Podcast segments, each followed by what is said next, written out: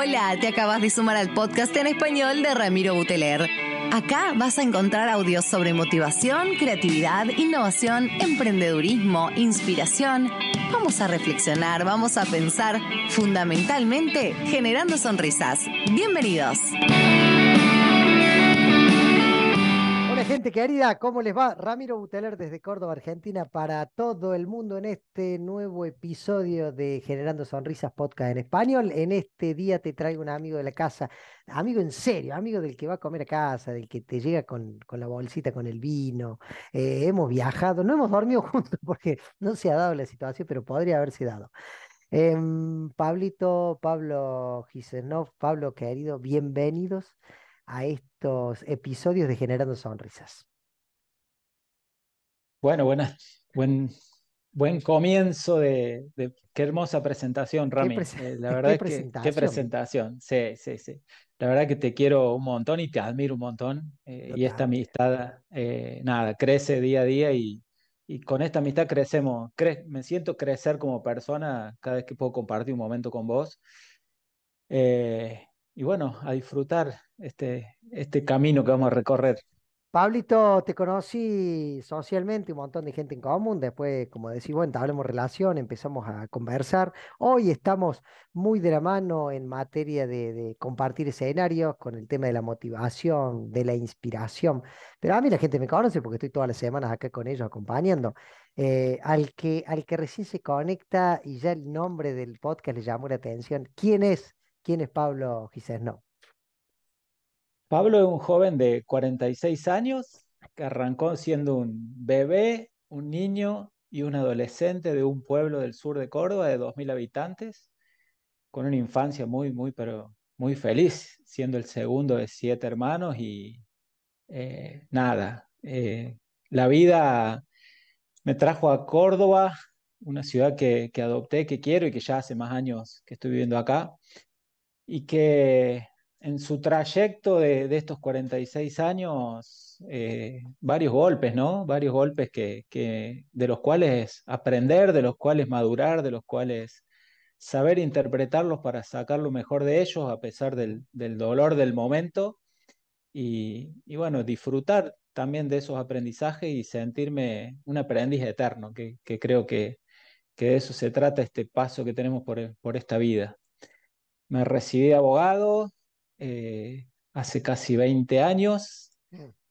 Futbolista, yo creo que desde niño, mientras más horas pasaba corriendo tras una pelota, más feliz era. Y bueno, eso me acompañó y me acompaña eh, hasta, hasta el día de hoy, pero desde hace unos ocho años de una manera diferente, ya que en, 2015 tuve uno de esos, de esos golpes fuertes que, que, nos, que nos trae la vida y, y que me, me cortó momentáneamente la carrera futbolística de, de, esos jugadores que ponen plata para jugar, eh, pero que ponen también mucha pasión, mucho amor y se divierten haciéndolo. El, uno de los centros de lo que vamos a conversar hoy, aparte de Twitter, no, no es aparte, acompañando la historia personal, es lo que decís vos, eh, me corta momentáneamente. ¿Qué pasa hace, cuánto fue? ¿Ocho años? ¿Qué pasa hace ocho años en tu vida? Que es un poco por lo que te invitamos hoy a compartir, charlar y, conversar.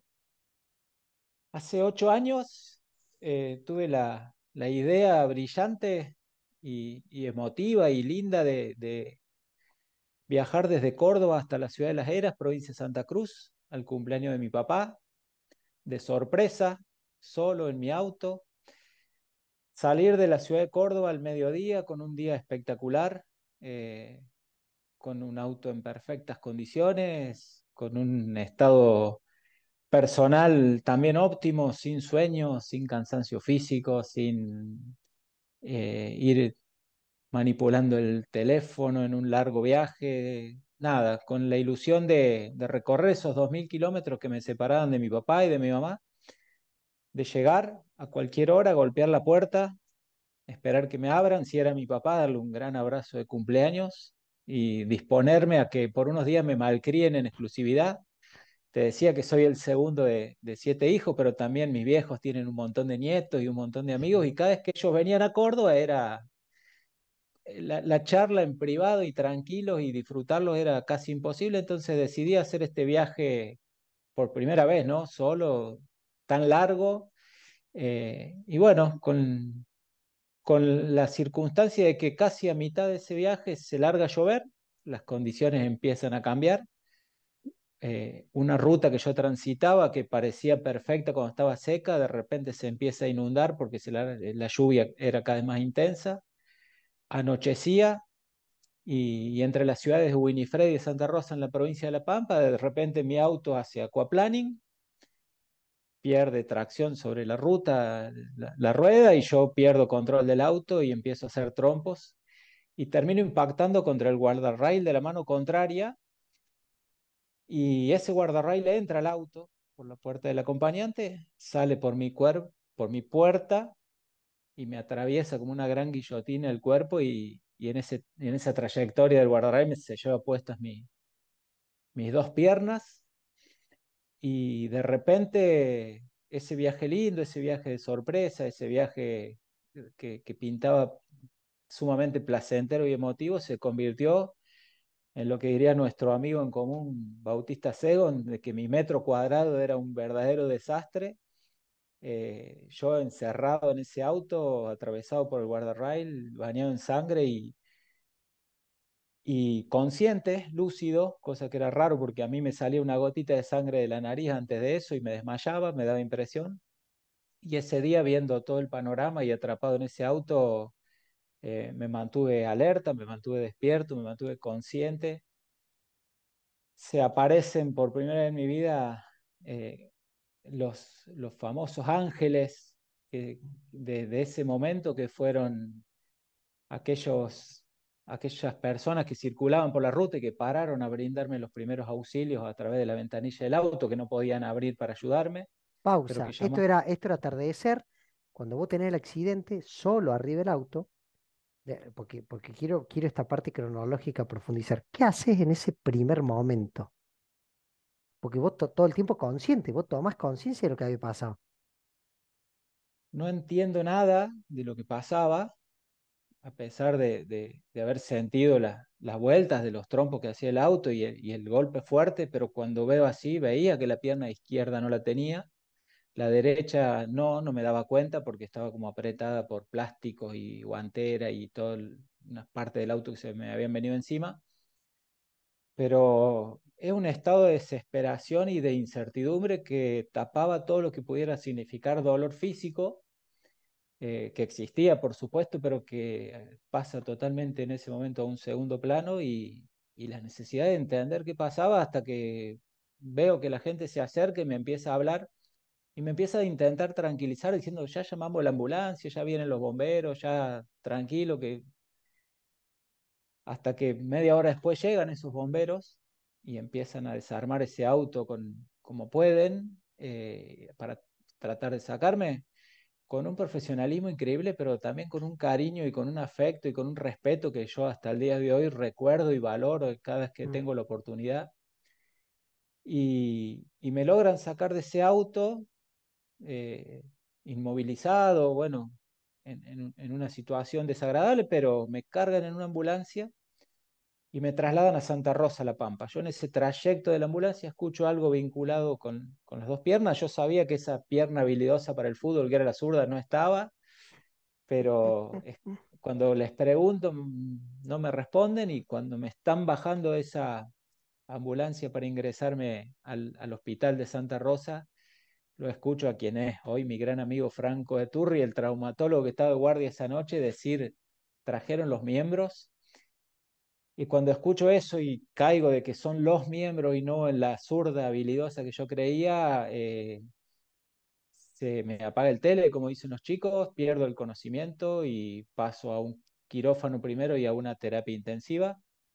Pierdo el conocimiento por la debilidad corporal, por la gran pérdida de sangre. Había perdido casi 4 litros de sangre y estaba con calmante, con anestesia, con morfina, andás a saber con qué cosa pierdo el conocimiento y me despierto al día siguiente ya en una, en una terapia, ¿no? Por primera vez en mi vida, donde por primera vez en mi vida amanecía rodeado de cablecitos, de mangueritas, de sueros, de enfermeros, de médicos, de pacientes a mi alrededor, no entendía nada. Pero iluminado desde ese primer instante que me despierto por la buena fortuna y por la suerte de que, de que intento sentarme para ver qué había pasado con mis piernas y veo esas sábanas blancas típicas de los hospitales que se cortaban abruptamente debajo de la rodilla. Termino de caer con que eran las dos piernas, pero lo primero que pienso es, ¿cómo hago a partir de este instante para recuperar mi vida anterior, pero también para empezar a cambiar las caras de preocupación que veía a mi alrededor, que eran mis viejos, a quien yo le quería dar una sorpresa y, y se la di, pero de, mis hermanos y de mi familia que había recorrido desde Entre Ríos, desde Córdoba, desde el Santa Cruz, mis viejos, viajes interminables sin saber con qué Pablo se iban a encontrar. Viajes que después me cuentan, los transcurrieron con todos con lágrimas en los ojos y desesperados porque no sabían si mi vida corría peligro o no, sabían que había tenido un accidente grave y no mucho más. Pero tuve esa, suerte que dije, che, las piernas no me van a volver a crecer. ¿Cómo hago para revertir esto? Desde el día 23, me accidenté el 22 de enero a la noche, el 23 de enero yo ya tenía en la cabeza esa sensación. Todo pasa muy rápido, estoy cuatro días en La Pampa, cinco días, me trasladaron a Córdoba, estoy cinco días en una clínica en Córdoba y ya me dan alta. Esos, esos cuatro días allá, ¿mucho dolor? Son los cuatro días en los que menos dolor sentís porque estás permanentemente alimentándote con morfina y con, con cosas, está controlado el tema. Mientras estás en el hospital, el dolor está sumamente controlado. Y las los dolores por ahí eran momentáneos en alguna curación que venían a hacerme. Eh, ya los cinco días que estuve internado en Córdoba, muy similar, y los dolores fuertes que no te dejan dormir empiezan a partir que me dan el alta y me voy a mi casa, donde ya la morfina deja de existir y empiezan otros calmantes más suaves, que ya tenés que combinarlos con otros y a veces la noche se hace larga y tenés que tomar algo para dormir y después un protector gástrico para que todo lo que estás tomando. Ahí empieza, después del alta empieza es encontrarte con el mundo real y enfrentar la vida eh, en una nueva realidad totalmente desconocida para mí y para todos los que me rodeaban, que era volver a mi casa sin piernas y en, una silla de ruedas. Claro, eso te iba a preguntar, la vuelta, cuando a vos te dan el alta, te, te traen una silla de ruedas y acostarte en una cama.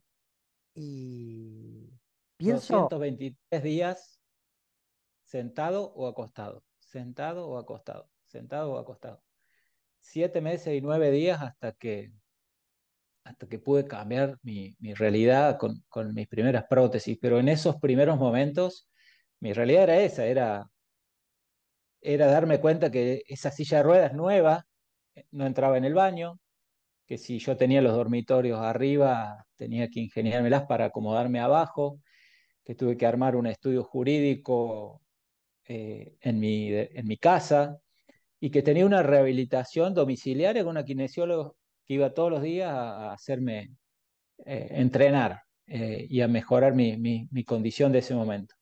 Hasta que un día dije, tengo que enfrentar el mundo real, tengo que volver al ruedo, como sea, en, esta vez en silla de ruedas, porque estuve, como te decía, más de siete meses sentado en esa silla, y de ahí al estudio en silla de ruedas y de ahí a un centro de rehabilitación ya fuera de mi casa tres horas todos los días. Y en ese centro de rehabilitación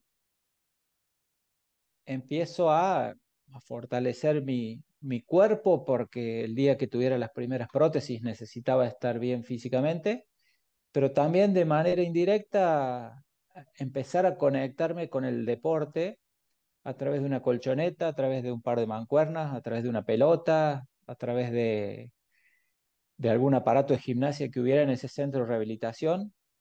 Eh, y ese volver a conectarme con el deporte y con el entrenamiento físico, del cual hablábamos anteriormente, una carrera de futbolista amateur de dos, tres veces por semana que según los médicos me salvó la vida.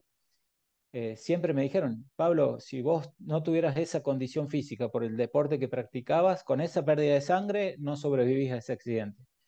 Entonces yo pensando, si, che, si el deporte me salvó la vida una vez, me la va a volver a salvar, ojalá no haga falta ponerlo a prueba, pero me va a mejorar la calidad de cada uno de mis vidas, de, de mis días, y sobre todo con esta consigna que me sirvió tanto para sobrellevar esos momentos, que era mantener la cabeza ocupada en mi profesión, en algo que me apasionaba, y mantener el cuerpo cansado en algo que también me apasionaba, que era la práctica deportiva. Y eso hacía que yo llegara a la noche y sinceramente estuviera tan cansado que no tenía mm. tiempo para deprimirme, para pensar, para ponerme en, mi, en mis pensamientos el por qué había pasado lo que había pasado, sino todo lo contrario. Tratar de descansar porque al día siguiente iba a ser igual de intenso y, y que me iba, me iba a llevar cada día a estar un poco mejor. Pienso en vos mientras vas contando y mira la analogía que uno burda, que uno hace. Yo digo, che, yo la ducha en casa la tengo en el segundo piso. Y, pensaba rápidamente esto, una, una, sencillez como una ducha, ¿no? Cuando decís, che, yo me instalé abajo.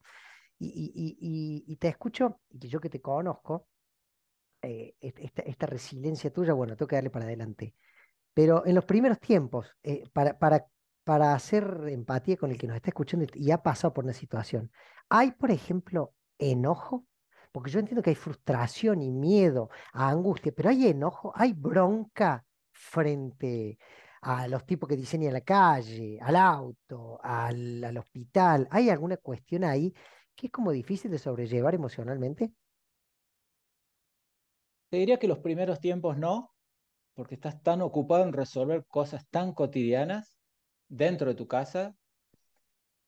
Me acuerdo que me empezaba, me visitaron muchos amigos, compañeros de, además de la familia, los compañeros de entrenamiento, los compañeros de trabajo, los ex compañeros de trabajo, era... Estaba todo el tiempo rodeado de gente y gente que me conocía, que era y que me tenía por optimista y por inquieto, me decían, che, Pablo, y bueno, ¿cuáles son tus próximos objetivos? ¿Y, y sabes cuál era mi objetivo? Yo decía, che, ¿sabes qué quiero hacer? ¿Qué? Y me prestaban atención. Me quiero parar aunque sea un ratito para lavarme los dientes. Vos imaginate en esa pileta, Rami, que tenés en, tu casa, de sentado como estás ahora, intentar lavarte los dientes, la cara. Es un lío hasta que le agarra la mano. Te moja el pecho.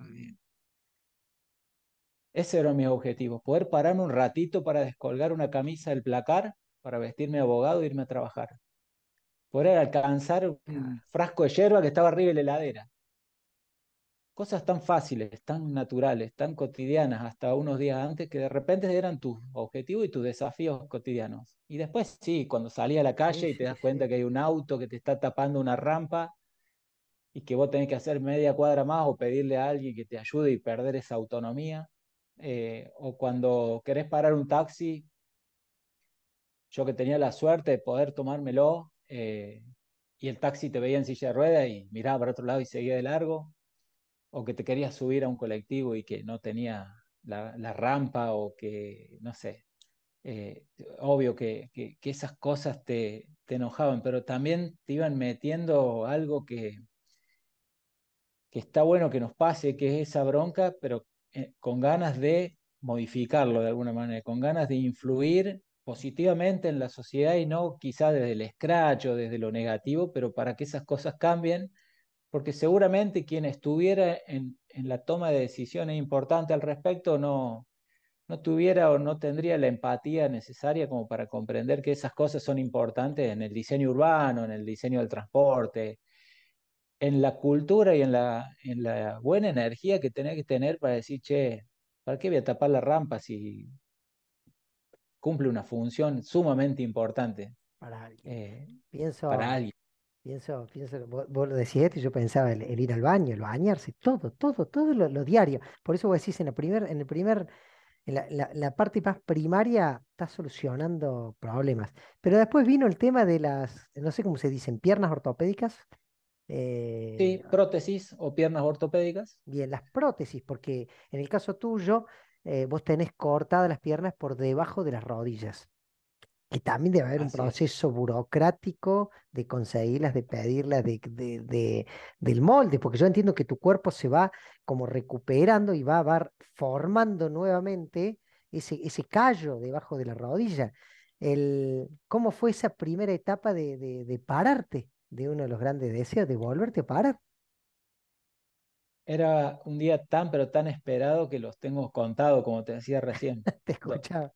Fue un viernes 4 de septiembre del 2015, mi accidente fue el 22 de enero, eh, donde por fin estuvieron listas esas prótesis que te toman el molde con un yeso, que las hacen sumamente a medida, eh, que al principio eso te va cambiando, pero, pero ese primer día lo recuerdo. ¿Vos te acordás, Rami, cuando aprendiste a caminar ese día? No, ni. No, muy chiquito, no. Bueno, yo, yo tengo la suerte de acordarme perfectamente el día que volví a aprender a caminar, que fue ese viernes, donde los kinesiólogos, el kinesiólogo y el protesista que me fueron a dar las prótesis por primera vez, me, tipo, consolándome, me decían, Pablo, esto es paciencia, es un proceso. Acá tenés un andador, lo vas a necesitar durante el primer mes, después dos bastones, después uno, y después te largas solo con el paso del tiempo y mucha práctica. Y, y me ponen las prótesis y me enseñan a colocármela. Yo estaba entre dos barras paralelas, sentado en la silla de ruedas con las prótesis enfrente y el andador adelante de las prótesis. Me las pongo siguiendo las instrucciones, me paro otra vez a mi, a mi metro setenta, ahora un poquito más, un poquito, metro setenta y cinco. Eh, ah, le agregaste a las prótesis, tienen un poquito más. Para, para, para salir los sábados. Corro, me paro y con una confianza y, una, y un entrenamiento que venía haciendo en estos siete meses de, sin, caminar, eh, pero con una ansiedad y con unas ganas de, volver a estar parado, corrí el andador hacia un costado y salí caminando. Y salí caminando y no usé el andador, y no usé los bastones, y no usé un solo bastón. Y empecé a caminar con una energía y con una naturalidad que sorprendió a todos, pero que nada, nunca más me volví a, a quedar quieto a partir de ese día y, y fue increíble, pero, pero yo eh, no necesité ningún apoyo técnico para volver a ser el que era antes. Seguramente me dolía, seguramente había molestias porque eso requiere tiempo, pero, pero salí caminando y, y, fue un día increíble. Fue salir caminando, Rami, ¿cuántas veces lo hacía en el día y, y pasa desapercibido y, y, yo lo recuerdo como uno de los días más felices de mi vida. Qué hermoso escucharte. Y en ese gimnasio esa ortopedia y esos días después, nada, empezó a... Yo iba a seguía yendo a rehabilitarme ya de pie, con mis prótesis, que a veces alternaba con la silla de ruedas, pero casi, casi todo el día estaba eh, usándolas y de repente yo escuchaba picar una pelota y veía una pelota por el gimnasio y ya me temblaba el cuerpo de, las ganas y de lo lindo que, me, hacía sentir hasta que un día la tuve en, en mis pies y en mis manos y nada, empecé a patearla, hacía jueguito, intentaba hacer, eh, conectarme de nuevo con esa sensación. Eh, y, bueno, qué sé yo, lo, lo, disfrutaba mucho. Por ahí le pegaba un pelotazo a un médico, un paciente, a un kinesiólogo, eh, y no pasaba nada hasta que de repente le pegué un pelotazo a un espejo y, la pelota desapareció del mapa, no la vi nunca más. Y me sentí como, como el Diego en, en el 94 y esa famosa frase que todos conocen. Me cortaron las eh, piernas. Me cortaron las piernas. Pero, pero eso me hizo también hacer un clic de que volver a conectarme con el deporte me hacía bien y me hacía sonreír y cambié el centro de rehabilitación, dejé de ir y lo cambié por un gimnasio convencional.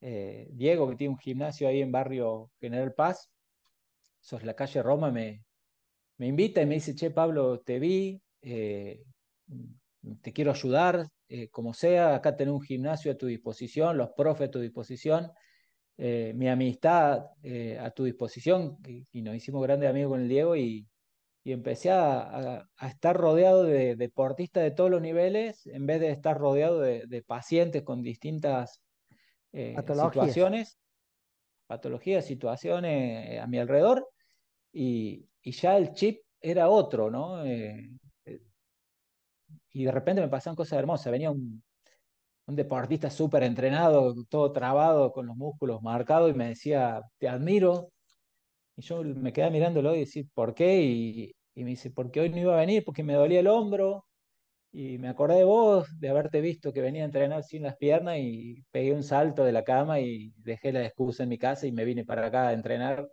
Eh, y bueno, y eso para mí me iba, me iba retroalimentando estas ganas de, de, estar cada día mejor y de seguir entrenando y seguir conectándome con el deporte, además de la abogacía, además del Tribunal de Cuentas donde trabajaba en ese momento, además de ser padre. Eh, nada. Sí, sí, además de la diaria que te pasa por arriba. Antes de que, te- que sigas profundizando, do- dos preguntas o dos puntos. ¿Las piernas tuyas es- están cortadas más o menos en el mismo lugar? sí, Bien, parece una pregunta sí. sonsa, pero estoy pensando en las dos piernas ortopédicas, son bastante parecidas. son bastante parecidas. eh, a la mitad de la tibia en cada una de las piernas, más o menos, eh, como si tuviera vos que jugar al fútbol, las canilleras, a la mitad de la canillera para abajo no lo tengo, eh, y en las dos iguales. Lo cual hoy me facilita muchísimo, a, mí no, y al, al ortopedista cada vez que me tiene que hacer las prótesis, si bien cada una es exactamente a, a su propia medida, pero nada, es, es mucho más fácil de, de equipar y, y, una gran cosa para agradecerle al, traumatólogo que en el medio de la urgencia y de la emergencia en ese quirófano hizo un trabajo espectacular. Perfecto. Y la segunda, que ahora son tres, porque esta es la segunda, pero, pero recién dijiste algo que me llamó la atención. Y la, la segunda pregunta fue, cuando vos contas que te llegan estas, estas prótesis, estas piernas ortopédicas, y automáticamente vos salís caminando, que no todo el mundo, y entiendo que mucha gente que ha tenido este tipo de accidentes no, no respondió como respondiste vos. Y es lo que a mí me compete. ¿Vos visualizabas mucho el salir caminando? Visualizaba mucho, eh, sabía que tenía que aprender a caminar de nuevo y cuando salía a algún lado en la silla de ruedas, iba a un shopping, algo, prestaba atención cómo caminaba la gente, mirás lo loco, porque hasta hace, yo tenía 37 años cuando tuve el accidente, pero prestaba atención a esas cosas porque sabía que me iba a tocar. Y con el transcurso del tiempo y con estos años de experiencia, te puedo decir que, que creo que uno camina con las prótesis, camina con las piernas, pero la cabeza juega un rol fundamental, que yo te diría que es más del 50% en todo esto, eh, en la posibilidad de volver no solo a caminar, sino de volver a hacer un montón de cosas de la vida cotidiana. eh. Hemos tenido la suerte de correr alguna carrera juntos y te puedo decir que, que cuando corriste al lado mío, los primeros dos, tres kilómetros los corrí con las piernas y, y los restantes siete kilómetros los corrí con la cabeza y con el corazón porque las piernas ya me dolían, las piernas ya, Mm, ya, ya tenían las limitaciones propias de la física y de la mecánica de una prótesis, pero, pero e- esa mentalidad y esa, y ese, esa esa corazonada de seguir adelante y el combustible que es la gente que te alienta, vos que vas motivando al lado, que vas hablando, o, algún profe que me acompañara en algún momento en alguna carrera, hace que, que vos des otro paso y que dé otro paso y cada vez con más buena energía vas llegando a, a las distintas metas y así es en todo en, en lo que puedo hacer en, en la vida diaria. Bien. Eh, de, dato de color, el, el sábado estaba en el vestuario del torneo, poniéndome la- las vendas, las canilleras. Al lado se estaba cambiando un flaco, nos miramos los dos. Me dice, vos sos Ramiro. Y yo le digo, vos sos Mono. Ahí los dos le dijimos, nos conocemos por Pablo. Así que bueno, te- eso, es divertido de cómo nos vamos conectando. Y la tercera pregunta, para que sigas con la parte cronológica, dijiste recién que el, ortopedista te va cambiando las prótesis. ¿Por qué las vas cambiando? Lo que queda de mi pierna va cambiando de forma y de tamaño al principio. En algún momento se estabiliza. En este momento hace bastante que uso las mismas, Ahí el está. mismo cono donde va enchufada la pierna. Eso es lo que va cambiando. El resto no, el resto es estándar, es como si fuera una zapatilla o algo que, que se compra. Pero el cono donde va enchufada, como si fuera el hueco de este mate, eso va cambiando de forma y de tamaño y hace que te tenga que volver a tomar el molde y volver a hacer la, la prótesis. Y después el desgaste típico de cualquier cosa mecánica hace que, que cada dos años sea prudente y sea bueno cambiarla las prótesis, como cuando perfecto. cambia la correa de un auto o algo así. Eh, sobre Pablo, todo en el caso de, de, una vida intensa como la mía, que le doy una viaba tremenda y, y no es el, lo mismo del desgaste que si fuera solamente el oficinista abogado que se sube al auto, va a la oficina y vuelve. Perfecto. Yo con vos tengo esta confianza y, me has permitido que haga, haga este tipo de preguntas aquí en vivo para la gente, porque, porque muchas veces en esta historia yo escucho, y cuando digo muchas veces con, con gente que he conversado, ¿sentís o sentiste en algún momento que generabas lástima? No lo sentí nunca. No sé si ocurría alrededor. Pero yo siempre tomo la mirada del otro como, como a mí me hace ruido en la cabeza. Y tengo la, la, tendencia a pensar de que si voy por la calle en bicicleta de pantalón corto y se ve que no tengo las piernas humanas y tengo unas prótesis, el que me mira y me ve pasar, o el que me ve haciendo la cola en el súper, o el que me ve corriendo, o el que me ve haciendo lo que hago, mi sensación es que me mira con, con curiosidad o con admiración, bajo esos dos focos. ¿Qué pasa por la cabeza del otro? No sé, no me interesa demasiado y, y no me hace ningún ruido negativo. Perfecto. Eh, nada. Eh, no, no, si algo me propuse siempre, pensando primero en mi familia, en mis hijos, es desdramatizar, salir del rol de víctima y tratar de, naturalizar la, situación de discapacidad en todos los ámbitos. Por eso voy al gimnasio de pantalón corto, donde en ese gimnasio el, el primer mes me van a mirar todos, pero al segundo mes ya nadie me presta atención y logré naturalizar mi presencia en un lugar donde quizás no es común. Lo mismo cuando voy al, a, trabajar al supermercado, me, me, muevo de bermuda, no tengo frío en las piernas, así que días eh, de pleno invierno me va a ver con, con los caños congelados, pero mostrándolos porque no, no me genera ningún tipo de, de pudor. hay alguno que no se ha dado cuenta, ¿no? No tengo frío en las piernas. Hermoso que son. Dios mío. Escucha, eh, volvamos a la, parte esta, porque sí, sos, un, gran motivador y, inspiras a la gente. Y vos lo has tomado de ese lado, porque vos mismo lo dijiste. Hay, hay gente, para los que nos están escuchando, el gran desafío es diferenciar esta, víctima de este tipo responsable. Y vos elegís, porque vos lo podrías haber tomado del porque a mí, eh, justo yo con todo lo que tenía, con mi historia. Sin embargo, vos constantemente te desafías hay, hay muchas y no nos daría el tiempo del podcast para contar todas, pero contanos algunas de estas de color. Eh, yo te he visto en la nieve, yo te he visto viajando frente a miles de personas a hablar, eh, te he visto en desafíos grandes, ni hablar que todavía no tocaste nada, el tema de volviste a correr, que estamos, creo que el otro día leía que menos del 8% de la humanidad corre. Y del 8% de la humanidad que corre, estamos hablando que si estás corriendo, no, importa si corres rápido o lento, ya estás corriendo, estás dentro del 8%. ¿Cuántos de este 8% no tienen pierna y corren? ¿Me entendés? Como, es un montón, amigo. Contanos de eso. Bueno, volver a correr fue, un día tan, pero tan increíble porque yo lo, volvemos a lo mismo de siempre, era tan natural y tan fácil antes del accidente y de repente era un desafío enorme, ¿no? Y, y un día lo conté en un programa de tele que quería volver a correr y me habla Gustavo, que tiene una ortopedia acá en Córdoba, y me dice, Pablo, yo tengo unas prótesis, ¿te acordás como las de Oscar Pistorio, un corredor sudafricano que era reconocido, que había sido mediático en su momento? Me dice, me falta el, audaz que se quiera parar sobre esto, me las muestra y, salir corriendo. Yo tenía tantas ganas que le dije, Gustavo, vamos para adelante. Me tomó los moldes de Gustavo y a los pocos días yo ya estaba parado sobre eso, corriendo primero en el gimnasio de la ortopedia, después en la pista del Kempes y cuando le agarré bien la mano me llegó una invitación para correr mi primera carrera de tres kilómetros en ese momento, en 5 de noviembre del 2017 en Oncativo, y a partir de ahí empezar, empezar y, y una vez que cruzaste una meta, un el narco de llegada, por primera vez en mi vida, antes del accidente nunca lo había hecho, siempre era correr detrás de una pelota, eh, no, no, se, convierte en algo tan lindo que no puedes parar de, hacerlo y, de los tres primeros kilómetros salté a cinco, el año pasado corría siete y dije, che, tengo que dar el salto a los 10 kilómetros y implicaba hacer algunos cambios de hábito, de disciplina, de qué sé yo, bajé como 13 kilos y volví y pude correr 10 kilómetros.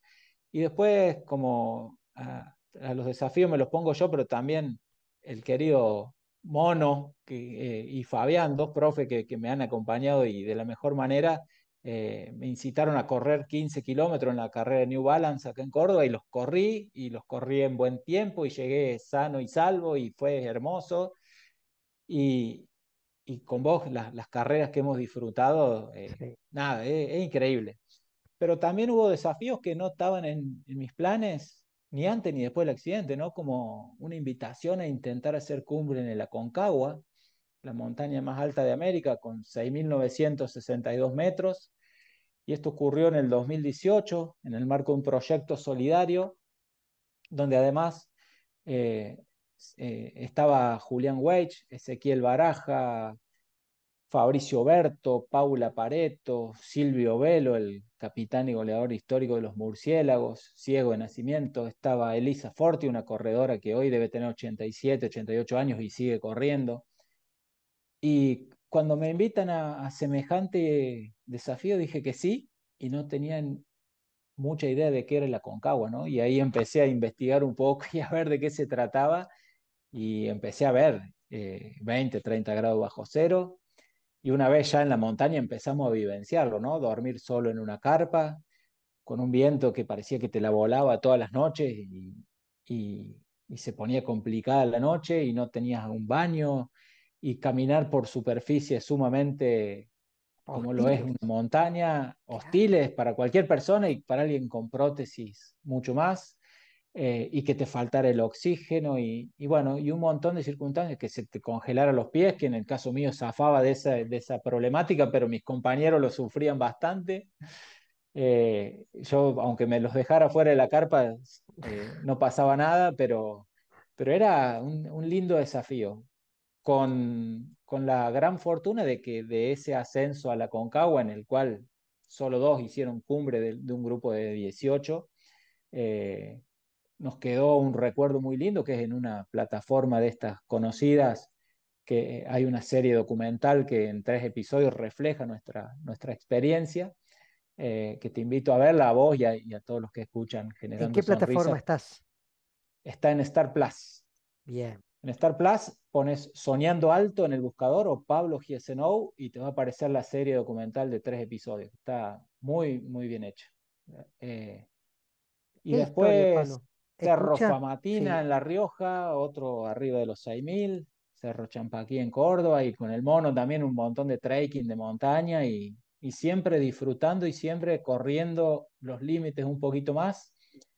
Eh, Empecé a volver a andar en bicicleta y corrí la vuelta ciclística de Córdoba, 33 kilómetros a buen ritmo, disfrutando un montón y siempre dándonos cuenta y llevando estas banderas de que cuántas veces, Rami, los límites son más mentales que físicos, ¿no?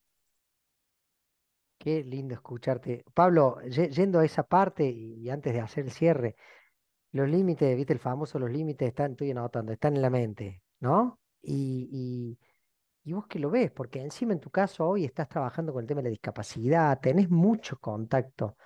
Eh, a mí me encanta tu mirada porque es muy, muy de protagonista. ¿Qué le decís al que está del otro lado? Renegando, renegando porque no llega a fin de mes, renegando porque esto que decía, le duele el ciático, ¿viste?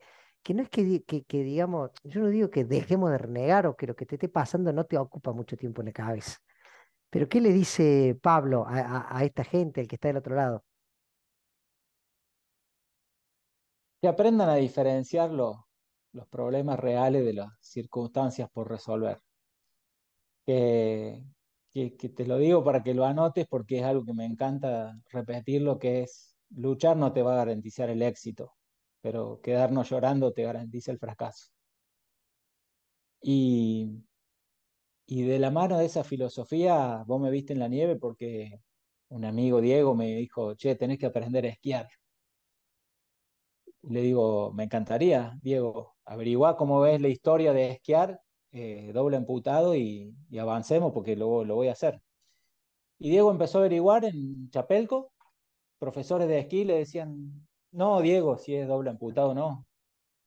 Eh, dice Diego, bueno, no, me voy con los profes de esquí adaptado, que ellos tienen más experiencia en discapacidad. Eh, no, Diego, si, es, si fuera de una pierna sí, pero doble amputado, tienen que esquiar sentado o en un trineo, o, decirle que venga y tomen un chocolate caliente en el cerro, que es espectacular, y, y disfruten. Y Diego me llama y me dice, Pablo, ya averigüé todo, me dicen que está perfecto, que se puede y que lo vas a disfrutar un montón y vas a aprender a esquiar. Me fui a, a Neuquén y de ahí nos fuimos a San Martín de los Andes y al Cerro Chapelco y durante dos días estuve esquiando sin que Diego me dijera una palabra de todas estas averiguaciones previas que había hecho y que las respuestas eran que no, ¿no? Y eso me gusta vincularlo con, con un cartel que dicen que hay en una de las paredes de la NASA que dice eh, que según la, la ciencia de la abeja no podría volar, porque en todo principio aerodinámico se indica que por el tamaño de sus alas no podría sostener en el aire su pesado, desproporcionado y, enorme cuerpo. Lo bueno es que la abeja no lo sabe. Y eso es lo que hizo Diego conmigo. En ningún momento, salvo después, que lo hizo en realidad de contarme todos los no se puede, porque lo llamó a cada uno de esos profes que le dijeron que no se puede y les mandó mis videos esquiando y, disfrutando, como gozándolos en el, en el buen sentido de que sean muy cuidadosos en el futuro de poner límites antes de, que, antes de conocer. si yo me hubiera quedado con lo que Diego escuchó, no hubiera aprendido a esquiar. No tengo más palabras. Eh, increíble. Eh, eso de, que hay problemas. Si la abeja supiera leer, no volaría. ¿Te imaginas una abeja arrastrándose? Claro, hay problemas reales, sí, pero, hay circunstancias, y muchos son circunstancias. Em, sentís, entiendo que debe tener desafíos de acá por delante, y quién te frena ahora, ¿no? Esto, recién empieza. Los culpables son ustedes, que cuando terminé de correr los 15 me dicen, bueno, ahora vamos a preparar los 21. Contá eh, conmigo, ya sabes. El culpable es el que me invita a comer un asado a la sierra y me espera con un kayak o, o me dice, bueno, ahora vas a andar en kayak o vas a hacer vela o los desafíos vienen de, de mi corazón y también del entorno, ¿no? Que, que nos, nos, está poniendo a prueba todo el tiempo y tengo el, defecto de no saber decir que no eh, y, y, bueno, tan flojito soy para decir que no que el, en pocos días me voy a estar metiendo una cuba con hielo disfrutando de, de algo que, que parece que está espectacular. Y, así lo vamos que, que para vos era imposible. Hace, te hace unos meses atrás, si te hubieran dicho, decían, no hay forma. Me reía cuando decíamos, ¿te vamos a meter a la cuba con hielo, a la pileta con hielo, con, con las prótesis o sin las prótesis? Es sin las prótesis, no, las, pienso mojar, así que. Además de, de, bancarme el frío, voy a tener que aprender a levitar. Ay, Dios mío, gente, cuando lo vean el video se van a reír con nosotros. Pablo, el cierre te queda vos. El cierre, lo que lo que se te ocurra, lo que te resuene, lo que te movilice. Para el que está escuchando, el que está regando las plantas y está con los auriculares, el que anda viajando, el que le pasaron este podcast, porque hay gente que dice, che, me, tenés que escuchar este podcast. Eh, yo, suelo pensar e imaginar en el, que, en, el que está realmente en un problema hoy, ¿no? El que está en un hospital, el que está en una cárcel, el que está en un geriátrico, el que tiene realmente una situación complicada, pero, pero que a veces escuchar que alguien que la pasó no sé por qué nos da como más, mm, nos genera más, más seriedad o más, le prestamos más atención. Creo que es eso. Y si no, para quien vos quieras, este espacio es tuyo y te agradezco muchísimo todo lo que, lo que compartí de manera tan, tan natural y tan de corazón. Sí, el mensaje, Rami, es para el que no le pasa nada.